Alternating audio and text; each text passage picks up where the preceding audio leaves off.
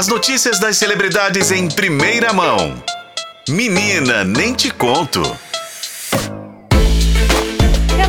Lombardi, boa tarde. Boa tarde, Abrita, tudo bem? Tudo bem. E melhor agora que a dona Rosa vai ficar sabendo aqui as notícias do BBB, ela que fica ansiosa pela sua chegada, que está Um aqui com beijo, a gente desde dona uma da Rosa. tarde.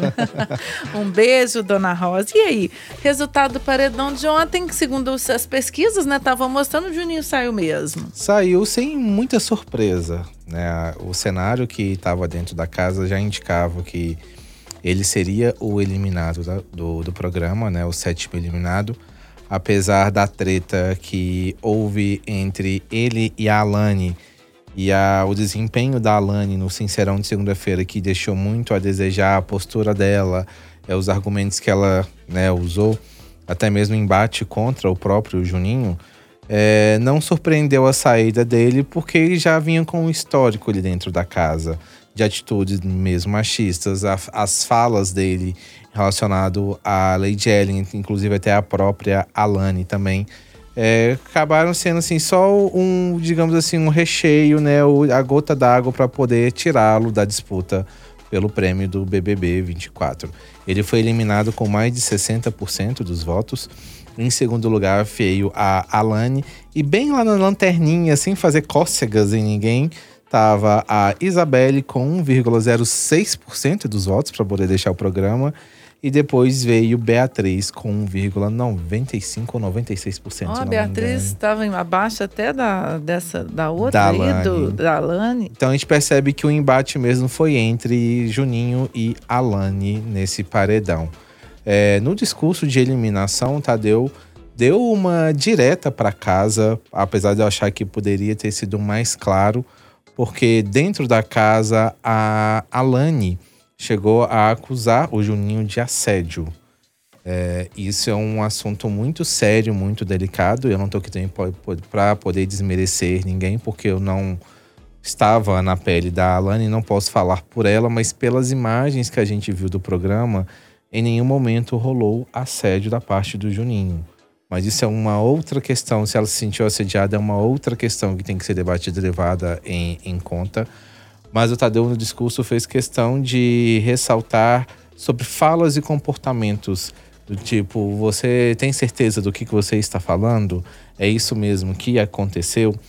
E deixou claro também que se algo tivesse fugido do controle, algo do inaceitável, no caso de um assédio, como aconteceu no BBB do ano passado, que o MC Guimê e o cara de sapato foram expulsos do programa, né?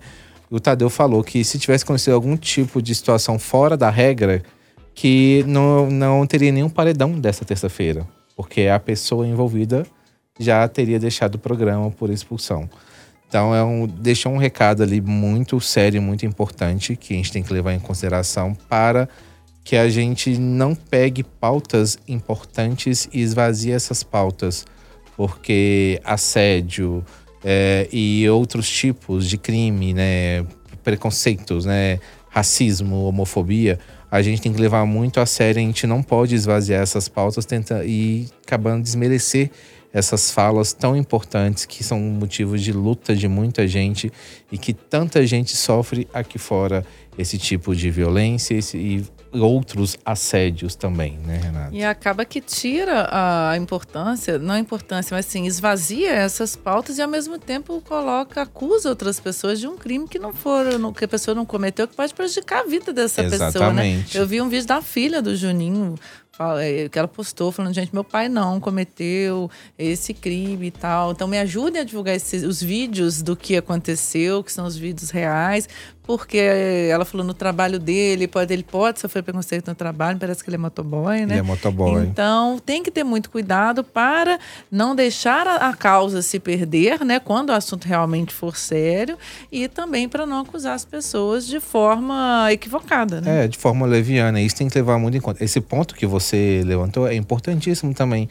Porque o Juninho, ele acaba também se tornando uma vítima nessa história, sendo acusado de algo que até então ninguém conseguiu constatar pelas câmeras é, como todo mundo lá dentro do programa fala, ah, tá tudo gravado, tá tudo filmado.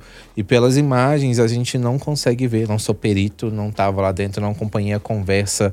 Tipo, pode ter rolado alguma coisa fora da câmera que não ter captado, mas até então que a gente tem acesso, não rolou nada disso. E é muito delicado, além do esvaziamento da pauta, é você acusar uma pessoa por algo que ela não cometeu.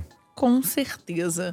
Lombardi, o que, que a gente tem para amanhã para a gente esperar aqui ficar na, na ansiedade? Ó, hoje à noite tem a primeira festa de uma liderança, né? Vai Fernanda. Fernanda estreando aí a festa do líder hoje à noite.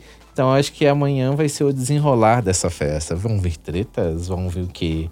Beijos, romances, brigas. Tá mais fácil brigas e tretas, né? É, ultimamente todas as festas, né, tem rolado isso, né? Vamos, vamos é. aguardar, ver o que, que vai acontecer. Vamos aguardar. Enquanto a Yasmin não, roda, não rodar aquele trem lá ao contrário, a paz nos chakras da galera não vai alinhar. Exatamente. Vamos torcer por isso, né? Renato Lombardi, um abraço para você. Obrigado, gente. Até sexta.